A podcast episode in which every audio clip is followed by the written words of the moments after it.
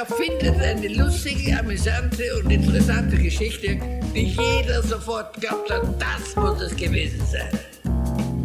Lügen für Erwachsene, der Löwe-Podcast. Hallo, das Jahr neigt sich dem Ende zu und wir rücken näher zusammen, um uns auszutauschen und voneinander zu lernen. Dazu begrüßen wir vier wundervolle Gäste in unserem Podcast-Stübchen, die uns ihre Lieblingsfragen mitgebracht haben. Sie begleiten uns fast durch den ganzen Dezember und wir sind gespannt darauf, was Sie uns erzählen werden. Und damit heißen wir wieder herzlich willkommen, Matthias Ola. Wir freuen uns, dass du nochmal bei uns bist. Ich freue mich auch sehr. Hi. Hallo. Ein letztes Mal für heute. Ja. Genau, für, dies, für dieses Format. Genau. Eine letzte Frage haben wir an dich. Und ja, wir haben lange, lange, lange uns vorbereitet für genau diese Frage. Und zwar, Matthias, was denkst du, sollte man üben, was vielleicht besser nicht? Großartig. Euch gelingt doch immer wieder nochmal der richtige Überraschungsdreh. Großartig, großartig. Äh, üben sollte man, äh, um es in einem Aphorismus oder einem Aphorismus nah auszudrücken, jede Gewissheit regelmäßig vor den Kadi zu führen, aber nie aufs Schafott. Mhm. Und nicht üben? Also ich habe, äh, na doch, ich muss sagen, man sollte nicht üben, äh, so wie es in manchen religiösen und auch nicht religiös gebenden, aber trotzdem ähnlichen Formaten kommt, irgendwelche Lehrsätze so lange zu wiederholen, bis man nicht, bis man nicht mehr sieht, dass es vielleicht anders sein könnte. Also man sollte nicht so, gut, man kennt es von Koranschulen oder sonst wo, aber auch anders, dieses Repetieren. Ja? Mhm. Das ist vielleicht ganz okay bei Fingerbewegen auf dem Klavier, aber selbst das muss seine, sein, sein Ende haben, weil sonst kann man nur noch nach Noten spielen und nicht mehr kreativ freien. Danke. Weiß nicht. Danke für die Frage nochmal zurück. die ist toll, oder? Mhm. Wir sind auch ganz begeistert davon, wie du merkst. Ganz interessante Erfahrung, finde ich echt. Mhm. mhm.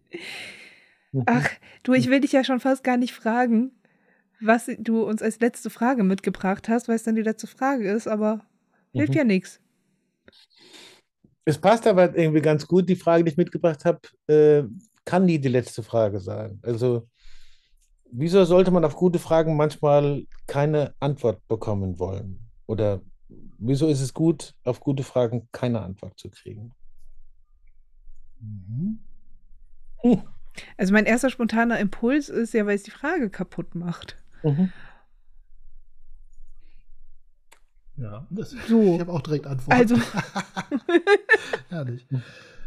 Aber das ist ja vielleicht jetzt auch ganz, äh, ganz, ganz falsch, auf diese Frage zu antworten. Das ist ja, das ist ja nicht der, der Sinn der Sache an der Stelle. Genau. Es gibt ja den Witz von den von äh, Jüdinnen und Juden, mhm. wo eine Jüdin oder ein Jude gefragt wird, äh, müsst ihr eigentlich jede Frage mit einer Gegenfrage beantworten? Und sie antwortet, wie sollen wir denn sonst antworten? Mhm. mhm, mhm. Schön. Ehrlich. Ja, ja. So, nachdem ich jetzt so in meine eigenen Gedanken abgedriftet bin, wiederhol doch bitte nochmal die Frage. Wieso sollte man auf gute Fragen ab und zu auf die Antwort verzichten? Oder keine bekommen wollen? Was ist für dich der Hintergrund hinter der Frage? Weil äh, diese Frage lädt ja dazu ein, sie zu beantworten, aber wofür ist die Frage wichtig? Naja, ich meine, sie ist natürlich eine Metafrage in Bezug auf andere Fragen. Irgendwo. Also, vielleicht habe ich den Begriff jetzt falsch verwendet, Meta, aber ist ja wurscht. Also, ähm, ich glaube, das kann man schon sagen. Auf, auf, auf diese Frage kann, kann man schon eine Antwort geben oder sie zumindest ihres, ihr, ihr Potenzial ausschöpfen, wenn man sich sagt, aha, was passiert denn eigentlich, wenn ich auf so Fragen wie Sinn des Lebens, wie äh, Grundorientierung, was auch immer, alles, was so in so Gewissheitssätze abdriften könnte. Ja? Äh, wenn ich äh, auf, da Antworten drauf gebe, dann beraube ich, oder zumindest ist das Risiko groß, dass ich die Frage, du hast es schon angesprochen, äh, ihres Potenzials beraube und nur noch mit den Antworten durch die Welt poltere. Mhm. Ich erinnere mich da, du warst mal bei einer Ideenwerkstatt und hast da, ich weiß jetzt nicht mehr, ob Varela oder Maturana zitiert mit Explanations as uh, Pacifiers. Ja. Da musste ich nachschlagen, was Pacifiers sind und habe rausgefunden, das sind Schnuller. Erklärungen ja, genau. sind Schnuller. Mhm. Ja, das passt gut da rein. Also wenn. Sag mir doch noch schnell, wer war es denn von den beiden oder was jemand ganz anderes? Ich glaube, es waren beide. Okay. Die, wir haben ja eine ganze Weile zusammengearbeitet, bevor sie dann eigene Wege jeder gegangen sind, aus ganz verschiedenen Gründen. Aber das ist ein gutes Beispiel, was du jetzt genannt hast mit Mazorana. Ich habe das auch in einem der Gespräche vorher mal das Autopoiese. Manchmal ist es schon wichtig, bevor man auch, egal, auch, auch wenn systemische, konstruktivistische Weiterbildungen sind, die auch mit Gewissheiten daherkommen, sich nochmal fragt, was war denn eigentlich die Frage? Was wollten die denn eigentlich wissen? Wir erzählen ja von autopoietischen Systemen und, und verklickern das den Leuten und so. Und die Frage ist, was wollte denn derjenige, der diesen Begriff erfunden hat, eigentlich wissen? Auf welche Frage war dessen Versuch, eine Antwort zu finden? Nämlich, was unterscheidet lebende von nicht lebenden Systemen? Mhm. Zum Beispiel. Gibt es da was, wo ich was finden könnte, was mir diese Frage beantwortet, weil die Frage offensichtlich irgendwo interessant ist? Äh, für mich sind da Kronleuchter aufgegangen, so, soweit ich das ungefähr kapiert habe. Aber äh, es ist diese, diese Grundfrage, die das beantworten wollte, ist durch ganz viele andere Fragen abgelöst worden. Beispielsweise nämlich, was passiert denn, wenn autopoietische Systeme mit nicht autopoietischen in Verbindung treten, die ihre hochrelevante Umwelt sind? Mhm. Und kriegen es nicht hin. Und dann, was ich dieses Potenzial an dieser Frage auch finde, ist, also erstens finde ich wichtig, sich das auch in Weiterbildungskontexten immer wieder nochmal zu Gemüte zu führen, worauf soll das eine Antwort sein? Was war die Grundfrage und, wie mhm. hat die Kraft? Und der Luhmann hat ja dann das gemacht, dass er eben das auf soziale Systeme übertragen hat, sehr zum Ärger vom Badurana. Äh, was mir jetzt wiederum wurscht ist, weil da wollte er halt wissen, was unterscheidet soziale Systeme von, von anderen Systemtypen und kommt dann auf die Idee äh, Autopoiese und so weiter und so fort. Was da sozusagen in dem Fragepotenzial, das, das, das Maturana Barella und, und die, mit denen sie damals gearbeitet haben, was die ausgeschöpft haben, war offenbar viel Potenzial auch für andere noch drin. Da war nicht Ende der Fahnenstange, sondern das hat eingeladen, auch andere Phänomene in der Welt wirklich gut zu befragen. Mhm. Also mit, wir haben ja oft so an, an, an, Kühlschränken irgendwelche Kalendersprüche hängen. Beliebt sind die vom Dalai Lama zum Beispiel. Also, sind da so Gewissheiten drauf und man fragt sich nicht mehr, worauf das eigentlich die Antwort sein soll. Und ich glaube, man kann selber am besten gute, gute Aphorismen für sich gewinnen oder Lebensweisheiten oder so, wenn man immer wieder sozusagen in die Fragen eintaucht. Und das Schlimmste, was einem guten Aphorismus passieren kann, ist, dass er zur Gewissheit degeneriert. Mhm. Das Schlimmste, was einer guten Frage passieren kann, ist, dass er nicht mehr gestellt wird. Mir gefällt ganz schön, wie damit deine ganzen Fragen hier so ein bisschen zusammenkommen, weil es ja eigentlich auch die Idee ist, auch wieder übers Denken zu sprechen. Man könnte sagen, so, wir werden auch teilweise, ich denke jetzt so ein bisschen Heinz von Förster mit beantwortbaren und nicht beantwortbaren Fragen, der so sagen würde, ja, wir werden halt in gewisse Form sozialisiert, Fragen als determin, äh, also dass wir sagen, es gibt determinierte Fragen, was die Hauptstadt von Italien und dann gibt es nur eine richtige Antwort und ist die Frage beantwortet. Und wenn wir mit derselben Idee an eigentlich unterdeterminierte Fragen rangehen, also an solche, die viele verschiedene Antworten möglich machen, dann äh, verwechseln wir das teilweise. Wir kommen quasi aus der Idee raus, ja, wichtig ist, dass ich vor allem eine Antwort habe, weil wenn ich es nicht weiß oder nicht kann, dann bin ich doof, also habe ich irgendwas. Und dieses, dann, wie du sagst, so dieses, und sich damit dann zufrieden geben, heißt natürlich auch, dann haben wir uns schon bereits für die Denkform entschieden. Und wenn wir der anheimfallen und nicht glücklich darin sind, dann wird es echt schwer weiterzumachen. Also diese Idee der unterdeterminierten Frage kommt dann noch, ne? So als, Bewertungen kommen oft rein. Also, weiß ich, wenn man sich die Frage nur stellt, wie kriege ich Konflikte beendet, mhm. äh, hat man nicht mehr gesehen, was da für Potenziale drin steht. Wie der Klaus Eidenschink, der in seinem Buch Die Kunst des Konflikts zum Beispiel äh, ganz anders macht. Mhm. Also, ich finde einfach so die, wie gesagt, das, das Potenzial der Frage, dass sie dann sozusagen vielleicht nicht mehr gestellt wird, äh, das wäre dann schade. Ja, man kann dahin zurückgehen. Ja. Mhm. Sonst kommen lauter so Gewissheiten raus, bis heute die Neuroforschungen laufen, perpetuiert und man gar nicht mehr überlegt, äh, was war nochmal die Frage? Ja, das da anekdotisch. Mein Kleiner sagt gerade, er ist ein äh, Forscher und deswegen hat so mhm. viele Fragen. Er hat 100 Fragen. Und dann mhm. stellt er die verschiedensten Fragen. Gerade so letztens war eine, da fragte er, warum werden Schuhe, wenn man sie nicht anzieht, kleiner? Fand ich brillant, mhm. ja. So, oder ist flüssig abmachbar? Ja, also mhm. ist flüssig abmachbar und so. Und das Herrliche ist, ich gebe ihm dann eine Antwort. Und dann sagt er Papa und stellt mir die exakte Frage nochmal. Und dann habe ich auch schon gesagt, mhm. ich habe dir doch gerade geantwortet. Ja, mach's nochmal anders. Ja, ja, genau. Und das ist quasi das, das will ich, das will ich bewahren. Ja? Wir haben hier so ein kleines Büchlein heute ausgepackt, eine Einführung in die eigenen Gedanken. Und das ist jetzt das Buch, mhm. da schreibe ich seine Fragen rein und ich mal ihm dann immer was. Und wir haben diese Fragen so ein bisschen mit dabei. Und er darf jetzt mhm. seinen, er darf dann immer abends sich mit mir hinsetzen, darf seine Fragen hin haben. Und dann schreiben wir die langsam rein und gucken mal, welche Antworten uns einfallen. Und das ist immer so der, für mich der schmale Grat, eben Lügen für Erwachsene zu erzählen. Also quasi, ne? Also irgendwie braucht er ja irgendwas, um die Welt besser verstehen zu können. Also irgendeine Geschichte, irgendeine Antwort braucht es schon. Und wie hält man gleichzeitig aber noch offen, dass das nicht abgeschlossen ist? Und das ist immer so ein, es braucht das eine und das andere. Das finde ich ganz herrlich. Noch eine Geschichte ein, die würde ich gerne noch loswerden. Das ist interessant dazu. In, in einem Buch Platon und Schnabeltier gehen in eine Bar. Das ist ein äh, Witzbuch, ähnlich wie Bernhard Renkles Handbücher. Ganz, ganz ähnlich gemacht. Und da werden philosophische Begriffe anhand von und, und Fragestellungen anhand von Witzen erläutert. Sowohl die Fragestellungen wie die eine oder andere Antworten. Eine Geschichte ist, dass gefragt wird, Atlas trägt die Welt auf seinem Rücken. Aber jetzt mal ehrlich, worauf steht denn dann Atlas? Und dann kommt die Antwort, ja, da steht auf einem Schild einer riesengroßen Schildkröte. Das ist ein alter Mythos und so. Mhm. Und dann wird, fragt das Kind wieder, ja, wer ist denn das jetzt? Äh, und die Schildkröte, wo steht die drauf und so? Ich kürze ab und dann heißt ich stehe wieder auf einer noch größeren Schildkröte und so. Und immer kommt die Frage immer wieder und dann kommt die Antwort, es sind alles Schildkröten, bis ganz nach unten. und so geben, werden manchmal auch in unserem professionellen Kontext und in der Wissenschaft auch Antworten gegeben. Und dann sollte man hellhörig werden, finde ich. Mhm. Insbesondere, wenn es politisch relevant ist. Aber da will man jetzt nicht. Sehr schön. Hm. Puh, herrlich.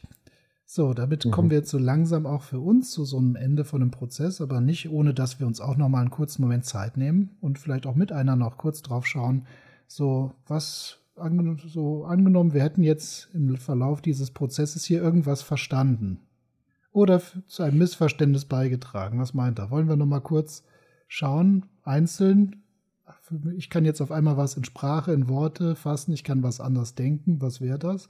Und vielleicht haben wir auch, vielleicht sind wir schon reflektiert genug, um zu sagen, wir haben da draußen sicherlich zum einen oder anderen Missverständnis beigetragen.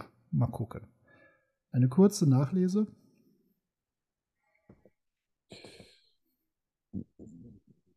Also, was mir einfällt, kann ich vielleicht auch sagen. Es war wieder ein Beweis dafür, dass das Gespräch äh, die, die, Anregung ist, sich versagen zu hören, das, was man da oder da schon mal gesagt hat, aber in der Form vielleicht doch nicht so ganz so. Und äh, das finde ich äh, wohltuende Gewissheitsförderung und Irritation zugleich. Und äh, da würde ich mir immer wieder mal mehr von wünschen. Mhm. So, also von daher bin ich sehr zufrieden. Hm. Schön. Also für mich jetzt tatsächlich nicht nur heute, sondern in diesem ganzen Prozess fällt mir immer wieder auf, wie schön das ist, sich mit Leuten über ihre Fragen zu unterhalten. Mhm. Und dass das ein ganz, dass da auf einmal auch mit Leuten, mit denen ich schon häufig gesprochen habe, ganz andere Gespräche entstehen, als wenn ich über Meinungen, Ansichten, äh, Theorien, sonst irgendwas spreche, sondern dass diese Frage nach, was sind denn die Fragen, die dir am Herzen liegen, ähm, dass ich die einfach sehr wertvoll finde, weil ich mhm. da tatsächlich den Eindruck habe, ich lerne Menschen nochmal anders kennen. Mhm. Mhm. Ja. Und, und ich finde es gleichzeitig so schön, Matthias, auch wie man, wie ich so den Eindruck habe, ja, das sind Matthias-Fragen. Oh. So, die sind, mhm. die sind ausgeglichen, die sind immer, die gehen immer in beide Richtungen und haben nicht das Ziel, jemanden in Richtung zu leiten, mhm. sondern sind für mich viele Fragen zum Innehalten, zum Nachdenken und auch zum Nachdenken um des Nachdenkens willen, nicht mit einem konkreten Ziel direkt hinten dran. Also, ich würde sagen, Matthias, du hast so Grundlagenforschungsfragen mitgebracht. Oh, oh, ja. So. Weißt du, manchmal macht man ja Forschung, damit am Ende was rauskommt. Manchmal macht man Grundlagenforschung und dann kommen die MP3 und der Laserbell rum. Mhm. Und das so. Ja, ich glaube, das, das äh, nehme ich aus den Gesprächen mit dir nochmal sehr mit. Vielen Dank. Da Ja. nochmal mehr Augenmerk drauf zu legen, ja. Mhm. Okay. Mit der Dualität der Fragen, also dass äh, dir es gelungen ist, in sechs Fragen, außer jetzt der allerletzten, da war es mal eine Richtung, ja, aber sonst überall auch zwei Richtungen mindestens aufzumachen, also zwei äh, Fragen unterzumogeln. Ja, ähm, das fand ich ehrlich herrlich, dass man sagt, in die eine und die andere Richtung gehört es gedacht. Also die Form möchte ich mit reingeben, das kann ich nur, nur zu beisteuern. Und vielleicht noch was, was ich persönlich für mich auf jeden Fall hier raus meine verstanden zu haben oder jetzt anders in Worte fassen kann, das war, dass, äh, dass du mit so einer anderen Haltung zu den Begriffen unterstützen, unterstützen, unterstützt werden hineingehst. Und zwar eben nicht im Sinne von äh, ja, reines dienlich sein und selbstlos im besten Fall oder so, sondern auch, dass du gesagt hast, so ja, das ist für mich auch was ganz, ich weiß nicht, ob es egoistisch, aber durchaus im Eigeninteresse ist. Man könnte sagen, die, die Unterstützung missverstehe ich nicht als Selbsterhöhung, sondern als Einstieg überhaupt in Beziehung, in Resonanz und darüber überhaupt in einen Kontakt zu kommen und ähm, mich damit auch wieder zu erfahren. Also ich unterstütze, aber ich äh, gehe damit eher auf Augenhöhe, in ein wechselseitiges, etwas zwischenmenschlich. Ich gestalte damit einen zwischenmenschlichen Raum, äh, den ich auch wiederum erfahre. Und das hat für mich so einen, äh, das war für mich zumindest etwas, was ich meine, missverstanden zu haben, was mir aber gut tut. Bei Musik machen kann man das, zusammen Musik machen, kann man das besonders klar erfahren. Mhm. Okay. Dankeschön. Mhm. Schön. Super. Mhm. Somit, Matthias, wo kann man dich weiterhören? Für alle, die sagen, oh, warum haben die ständig unterbrochen, wenn es richtig spannend wurde. Ja, ich meine, ich, ich, ich mache ja auch Podcasts zum Beispiel. Mhm. Äh, auf, auf der, im Karl-Auer-Magazin, ist auf der Website von Karl Auer, karl-auer.de. Da gibt es dann halt bei Spotify, wo es halt so Podcasts gibt. Wir haben damit mal angefangen, vor Jahren. Äh, die wichtigste Reihe ist Sounds of Science, heißt die. Mhm. Und äh, da interviewen wir Autorinnen und Autoren von, von Karl Auer und auch vielleicht den den anderen anderen mal, äh, wenn es um Kongresse geht oder solche Geschichten. Und das macht immer unheimlich Spaß, ähm, das zu machen. Und auch, also für mich ist, es, ist jeder Podcast, den ich mache, mit unterschiedlicher Intensität, aber ist eine Art von Fortbildung. Und dann kommt auch eine Fortbildung raus, wenn man so will. Mhm. Oder so ein bisschen was ne, in der Richtung. Mit Fritz Simon eine Reihe gemacht, über Farm Reloaded und so weiter. Also das ist, äh, das macht Spaß. Also wer sich dafür interessiert, ist gerne eingeladen, auch da reinzuhören. Mhm. Aber natürlich erst nachdem er beim Löwe Podcast. Also das heißt nochmal für alles, Sounds of Science heißt das eine gute Stück und das andere ist Formen Reloaded. Da bist du auf jeden Fall mitzuhören. Und ansonsten, ihr habt ja Mhm. noch einige Podcasts mehr. Ist noch was anderes erwähnenswürdig, wenn jetzt gerade Leute sagen, hey, mich interessiert diese, die, also alles aus dem, so einem systemischen Spektrum oder so, wo du jetzt noch für Werbung machen möchtest? Das mache ich wirklich gern, weil es gibt zwei aktuelle, die noch, die, die gerade aktuell laufen. Das ist äh, Blackout, Bauch, sorry, Blackout Bauchwehen kein Bock mit dem Timo Noller. Da geht es um Prüfungs- und Auftrittscoaching. Mhm. Da läuft jetzt gerade die zweite Staffel. Und es gibt einen neuen Podcast von der Lena Nagel von der Uni Witten-Herdecke, vom äh, Wittener Institut für Familienunternehmen. Die heißt Cybernetics of Cybernetics. Das ist sehr spannend. Mhm. Super.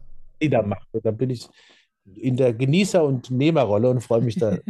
Super. Shout out hier. Soll doch mal sein. Super. Mhm. Okay, danke für die Möglichkeit, das zu sagen. Ja. Matthias, vielen, vielen Dank, dass du da warst. Es war sehr bereichernd und wie immer eine Freude, dich zu sehen. Absolut. Für mich ist es die Freude, mit euch zusammen zu sein auch. Ja. Sehr gut. Ganz herzlichen Dank, dass du dir die Zeit genommen hast und auf diese einzigartige Weise auch jetzt deinen Beitrag hier gestaltet hast. Macht richtig Spaß. So. Jetzt machen wir aber dann mal Schluss. Ey. Jetzt machen wir aber mal Schluss, genau. Ja. Damit Mhm. Ja, genau. Dann. unser Sätzchen zum Abschluss.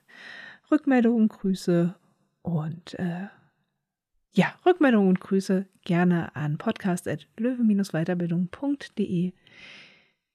Macht's gut. Macht's gut, vielen Dank fürs Zuhören. Danke. Also, ciao. Danke. Tschüss.